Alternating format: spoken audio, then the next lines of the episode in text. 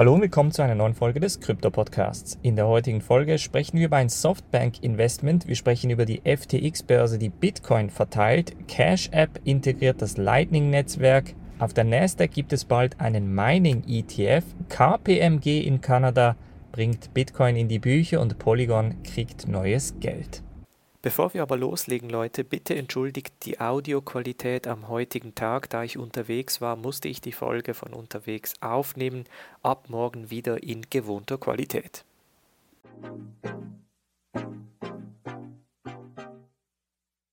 Springen wir in diese erste News Story und zwar geht es um eine Kryptobörse bzw. einen Krypto-Liquiditätsprovider, der Drive Wealth heißt, der vor allem in den USA Fuß fassen möchte.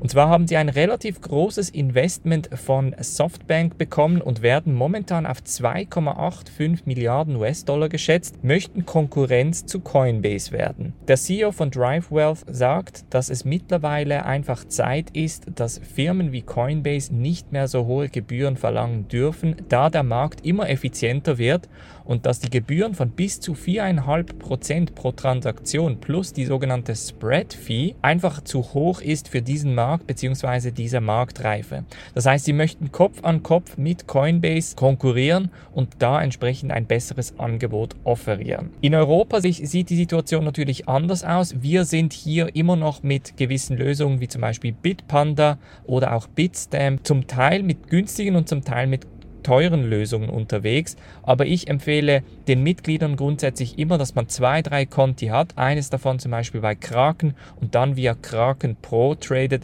Dann kriegt man relativ günstige Gebühren für den Trade hin. Das nächste News Story sprechen wir über die FTX US Börse. Wir bleiben gleich in den USA, denn am Montag, am 14. Februar findet der NFL Super Bowl statt und dieses Event hat immer sehr viel Medienaufmerksamkeit und auch dieses Mal möchten die Kryptofirmen mitmischen, unter anderem auch FTX US, denn die möchten Bitcoin während des Events verteilen. Und zwar ist das Ziel, dass man je nachdem, wann man die Werbung schalten darf, und das ist Stand heute noch unklar, wird man die Anzahl der Uhrzeit in Form von Bitcoin verteilen. Das heißt zum Beispiel, um 9 Uhr wären 9 Bitcoin, um 11 Uhr wären 11 Bitcoin. Das heißt, sobald der Slot freigegeben wird, werden Sie die entsprechende Anzahl an Bitcoin zur Verfügung stellen und werden dann das Ganze verteilen.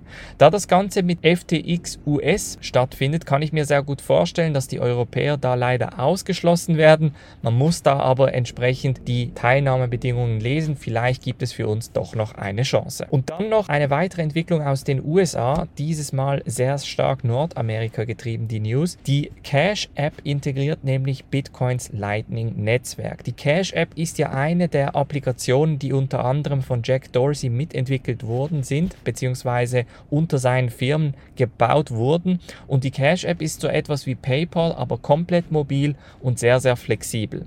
Die Cash App hat relativ früh angefangen, Bitcoin-Dienstleistungen anzubieten und so werden auch sie Stand heute weltweit Bitcoin Lightning Netzwerktransaktionen anbieten.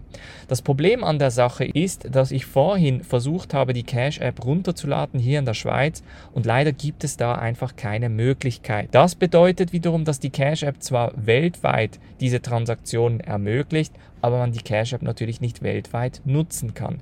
Ich würde mir natürlich sehr, sehr stark erhoffen, dass wir von einem europäischen oder sogar von einem Schweizer Anbieter ein Äquivalent sehen würden und das dann auch wirklich so einfach genutzt werden kann wie die Cash App. Wenn ihr also so eine App kennt, sehr gerne mir eine E-Mail schreiben, denn ich würde diese App sehr gerne testen. Und dann noch ein Blick zu den ETF-Markt. Der Nasdaq wird am 8. Februar, also heute, einen Bitcoin Mining ETF von Valkyrie notieren.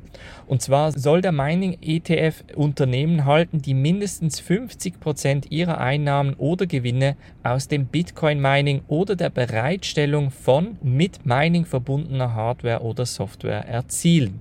Und das ist natürlich eine interessante Sache, denn viele Leute möchten am Mining partizipieren, haben aber entweder das Geld nicht oder die Infrastruktur nicht, so eine Mining-Operation aufzubauen. Das heißt, dieser Mining ETF könnte uns grundsätzlich eine Möglichkeit geben, in Mining-basierte Unternehmen zu investieren.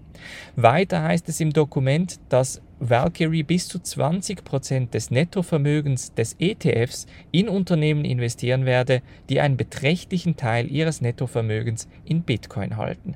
Das heißt, es ist eine Win-Win-Situation. Auf der einen Seite kann man in Mining-ETFs investieren, auf der anderen Seite fördert man die Investments in Bitcoin-basierte Unternehmen. Dann noch eine spannende Nachricht aus Kanada und zwar investiert die KPMG in Bitcoin und Ethereum. Nehmen diese auf ihre eigenen Bücher auf. Wie viel genau sagen sie nicht, allerdings sagen sie, dass sie Bitcoin und Ethereum schon länger beobachten und sich nun dazu entschlossen haben, diese in ihre sogenannte Treasury aufzunehmen. Zusätzlich geben sie an, dass sie die CO2-Emissionen entsprechend ausgleichen werden mit entsprechenden Offsets, Carbon Offsets nennt man das. Das heißt, dass sie da entsprechend zwar Proof of Work basierte Kryptowährungen in die Bücher genommen haben, aber das so ausgeglichen haben. Also KPMG könnte die erste große Firma im 2022 sein, die entsprechend Kryptos in ihre Bücher aufgenommen hat. Ich glaube allerdings nicht, dass das mehrere Milliarden sind, wie zum Beispiel Tesla, welches etwa um die 2 Milliarden US-Dollar in Bitcoin hält. Aber ich glaube, für die Nachricht, für die Schlagzeile ist es durchaus positiv. Und ganz zum Schluss eine Nachricht aus dem Hause Polygon, denn die erhalten 450 Millionen US-Dollar von so ziemlich den größten Krypto-Investoren im Business, zum Beispiel Sequoia Capital India, Softbank Vision Fund 2, Galaxy Digital, Tiger Global und Republic Capital.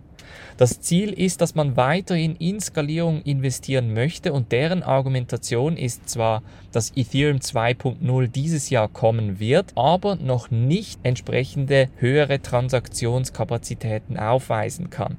Das heißt, solange Ethereum im Bereich bis zu 20 Transaktionen pro Sekunde bleiben wird, wird es eine Nachfrage für Polygon geben. Die große Frage ist da nun aber, was passiert, wenn Ethereum dann effektiv skaliert? Sagen wir, es geht noch ein bis drei Jahre. Was würde dann in drei Jahren mit Polygon passieren? Nach wie vor müssen wir natürlich beide Perspektiven anschauen. Auf der einen Seite die technische Perspektive, aber auch auf der anderen Seite die Perspektive eines Investors. Das heißt, wir möchten natürlich irgendwo mittel- und langfristige Investments tätigen, könnten jetzt natürlich Polygon eher als mittelfristiges Investment anschauen.